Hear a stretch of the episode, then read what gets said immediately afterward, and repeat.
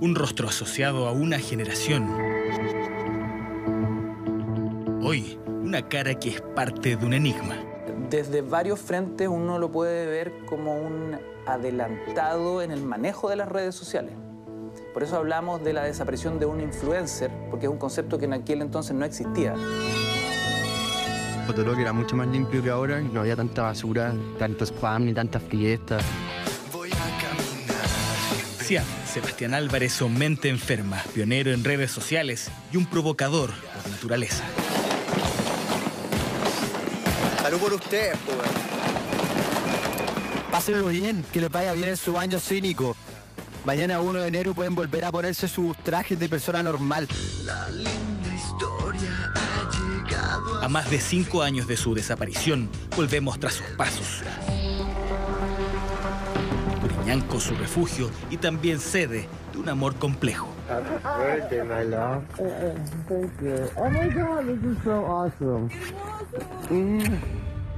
Nosotros como familia dijimos que Michael era, era, que era sospechoso de nuestra parte, que nosotros sospechábamos de él. I did not kill Sebastian. I have never killed anyone. Yo en cinco años más quiero aún estar con Michael, quiero que volvamos todos juntos y veamos este video en ese momento en cinco años más.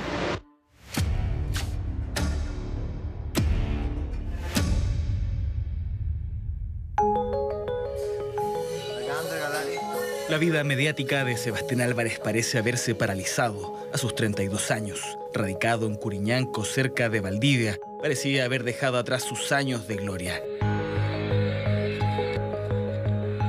Con un fotolog que llegó a estar entre los top 10 del mundo, donde escribía sobre sus emociones, mostraba su look emo y de paso se abría camino en la escena musical, con el disco Personalidad Limítrofe. Tu amiga, mi amiga, me mienten sin sentido. Es año 2006 en Chile y Mente Enferma llamaba la atención de todos. Una persona que emerge desde las redes sociales en una época en que las redes prácticamente no existían. En primer lugar, eso lo hace un personaje tremendamente atractivo que tiene varios vaivenes, ¿no? Eh, por un lado, tiene una comunicación muy directa con su público, responde los mensajes, luego concreta una carrera musical, fichaje con un sello multinacional, también algo muy novedoso. ¿Cómo se perdió el rastro de una de las primeras celebridades de Internet en Chile? Estoy súper mal porque no sé qué mierda me está pasando. Ignacio Franzani es el narrador del podcast Mente Enferma, uno de los tantos medios que se han interesado en la historia de Sebastián. Hoy, una figura de culto entre adultos y jóvenes. El podcast está dentro de los cinco más escuchados. El trayecto de un joven común y corriente al que simplemente se le pierde el rastro. Y luego vienen partes muy oscuras del personaje que tienen que ver con su perfil, comentarios que tienen que ver con homofobia, gordofobia, la denuncia en el, en eh, y luego su exilio en el, sur, en Valdivia, al interior, en Curiñanco, pero que reviste muchos misterios porque al parecer se va eh, en función de calmar un poco los ánimos, de buscar paz pero al mismo tiempo sus demonios lo persiguen. Vamos camino a Curiñanco, Valdivia, a 30 kilómetros. Fue el último lugar de residencia de Sebastián Álvarez. No sabemos bien qué opina su entorno, qué opinan sus vecinos, qué opina la pareja o expareja de él que aún reside muy cercano a ese sector. Lo que sí sabemos que es un lugar de interés en este puzzle policial al que hay que ir. Su llegada a Curiñanco, un pueblo que no supera las mil casas, causa impacto. Primero se deja ver solo, recorriendo playas y calles, vestido de negro, maquillado, rompiendo la tranquilidad habitual y conservadora del lugar. Nelly, dueña de un restaurante de la zona, recuerda aquellos días del año 2015.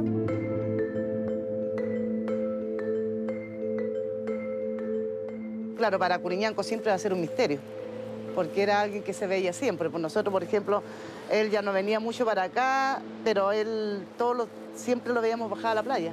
Pero de un momento a otro ya creo que la relación, por lo que se dice, la relación de ellos ya no estaba muy buena Y yo pienso que también tiene que haber sido originada también por el mismo trago que ya está en, en un, en un estado de que ellos ya no sabían, yo creo a lo mejor lo que hacían porque era demasiado, se servían demasiado. De, de un principio, como te digo, eran dos personas totalmente diferentes a lo que ellos terminaron. De repente habían comentarios, por ejemplo, me llegaban a comentar que se iban al cementerio los dos y en la noche gritaban, hacían cosas, o no sé, pues como, digamos, como dice la gente, brujería, hacían, no sé. Yo no- eso, eso solamente lo escuché, yo no lo viví. La llegada de Sebastián alteró el lugar. Registros de su paso por ahí hay varios. Al poco rato llegó Michael Rowe, médico y ex reservista en el ejército norteamericano, sindicado como sospechoso por la familia de Sebastián. Sin embargo, no son pocos los que hablan de que él fue el gran amor de mente enferma. Bueno, esta es mi casa en Coriñanco. Pueden ver allá hasta la chimenea. Ahí está Violet durmiendo. Ahí está Michael en su computador. Y eso. Adiós. No son pocos quienes nos dicen que la huella de Sebastián Álvarez sigue presente en el lejano Curiñanco. También nos dicen que Michael Rowe sigue viviendo en la zona. Comenzamos una búsqueda frenética.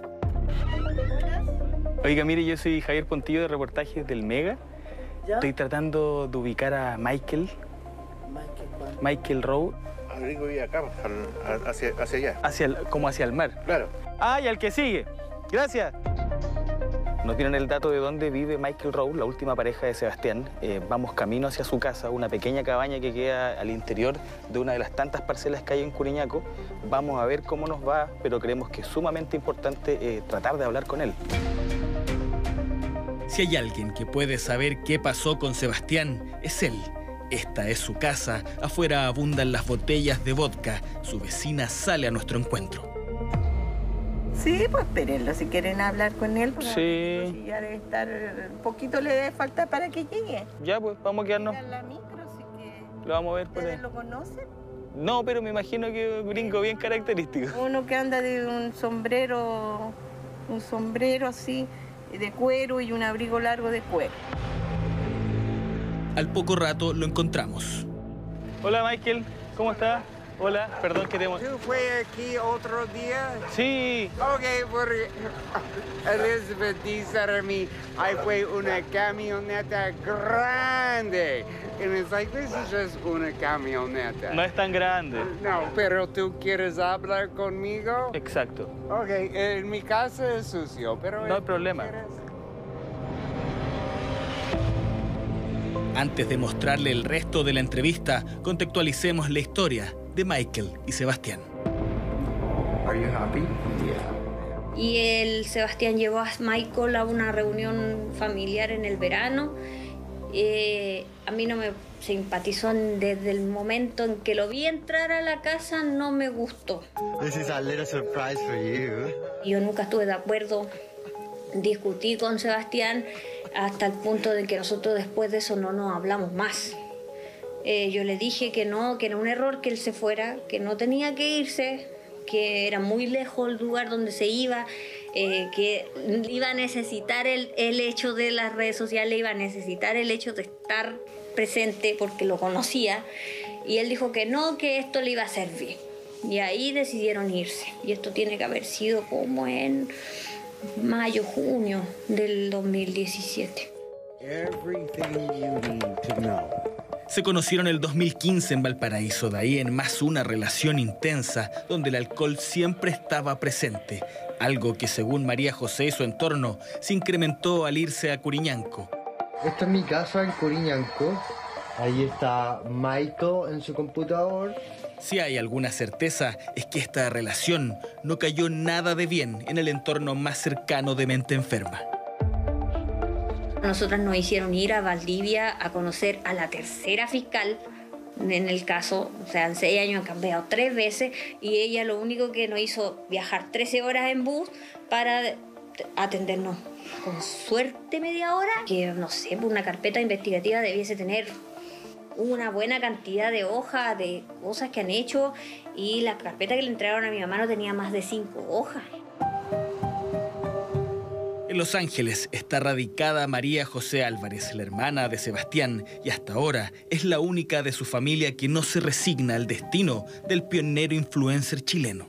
Nosotros como familia dijimos que Michael era, que era sospechoso de nuestra parte, que nosotros sospechábamos de él, no han hecho nada. O sea, Michael se pasea de Valparaíso a Curiñanco, viceversa, todo el tiempo.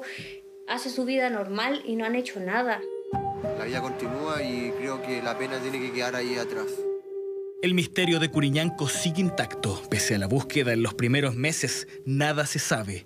Por eso era importante escuchar a Michael Rowe, su versión del día en que Mente Enferma o Sebastián Álvarez desapareció para siempre. The day he left, he said he was going to commit suicide. And we had not been like fighting like physical. But it's kind of like, you know, you don't earn any money, you don't do anything around the house. Um, if you want to leave, go. And it was like raining, like raining, rain, uh, juvia, juvia, juvia, juvia. He's like, okay, I'm gonna go commit suicide. And I'm like, okay. It should be easy. The playa is there. it can't be that difficult because the the mar is peligroso aquí. Michael, I love you so much. How you imagine yourself in five years? Looking a little older, but actually looking better. I did not kill Sebastian. I have never killed anyone. Can I think of some people I would want to? Michael decide terminar abruptamente con la entrevista, pero nos deja claro su parecer. Por su parte, el Ministerio Público se ha mantenido hermético, sin embargo, accedieron a darnos una entrevista. Para ellos, el caso aún sigue abierto. Por ahora eh, se continúan eh, evaluando y analizando esos antecedentes que han llegado a la carpeta investigativa, los antecedentes que, que existen y en base a eso se eh, van a eh, disponer o no alguna otra eh, diligencia. Ya. Listo. Se dice que ingresó a la selva valdiviana y nunca más salió de ahí. El enigma de mente enferma está presente y su historia motiva podcasts documentales y un sinfín de registros en la web. Paralelamente, la vía legal sigue vigente. Algunos de sus fanáticos creen que está vivo, otros como su familia esperan una verdad concreta que les diga de una vez por todas qué pasó con Sebastián. La persona que está viendo esto tiene que saber que. Que puta hay que estar muy aburrido para estar viendo este video. Eso era. Fome.